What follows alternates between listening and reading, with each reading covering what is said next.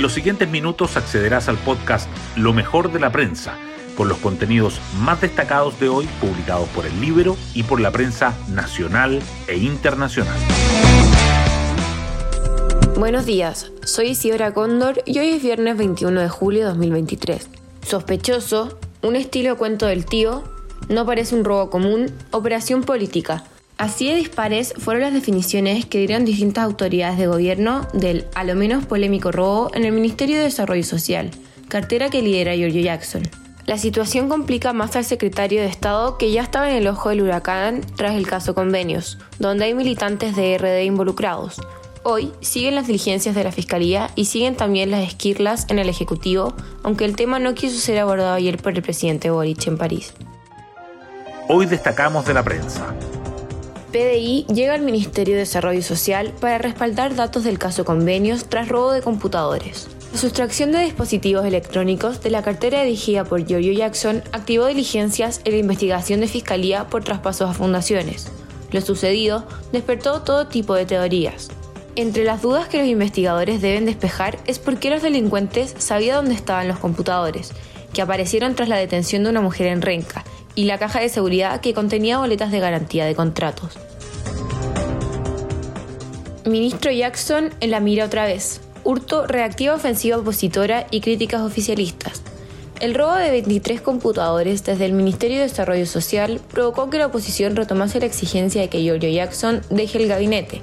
Incluso algunas voces del oficialismo, como el senador Fidel Espinosa, del PS, pidieron su renuncia, generando un nuevo quiebre con la Prodignidad. La moneda defendió al ministro y acusó persecución política. Aparte, anunció una querella por el hurto. Senado ingresa requerimiento contra decreto que creó Comisión contra la Desinformación. El abogado Arturo Fernández fue al Tribunal Constitucional para presentar en nombre del Senado un recurso contra el decreto supremo que creó la criticada instancia. La desinformación es un tema complejo, pero cualquier paso en su control debe autorizarlo el Congreso, afirmó.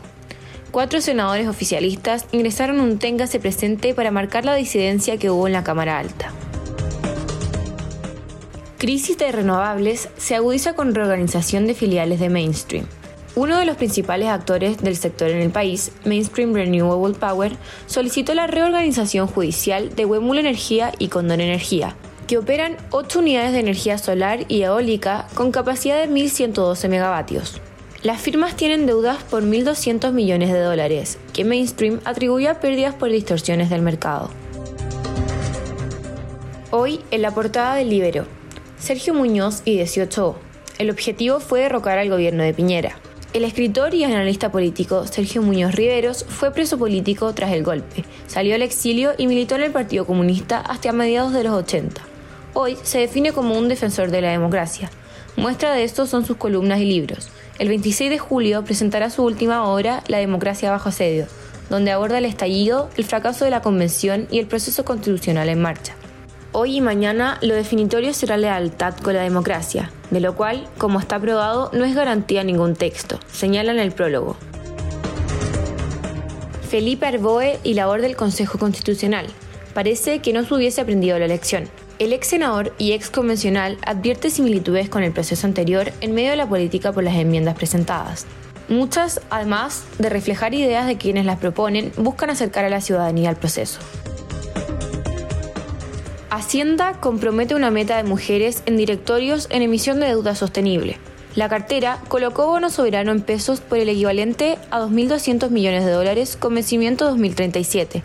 El cupón es 5,3%, pero está sujeto al aumento si se cumplen los objetivos de reducción de emisiones y la participación de mujeres en directorios de empresas. País de invierno. Aumentan puntajes con respecto al proceso anterior. El 76% de quienes rindieron la primera prueba de acceso a la educación superior invernal ya se había enfrentado al proceso en verano y el 90,5% aumentó su puntaje en al menos uno de los exámenes. Los alumnos pueden usar su mejor puntaje en el proceso de admisión. Falleció José Zulantay a los 83 años, el padre de la generación dorada, que será recordado siempre por el tercer lugar del Mundial Sub-20 Canadá 2007 donde dirigió al equipo en que brillaron Gary Medel, Mauricio Isla, Arturo Vidal y Alexis Sánchez, entre otros. Y así llegamos al final de este podcast, donde presentamos lo mejor de la prensa. Me despido y espero que tengan un muy buen fin de semana.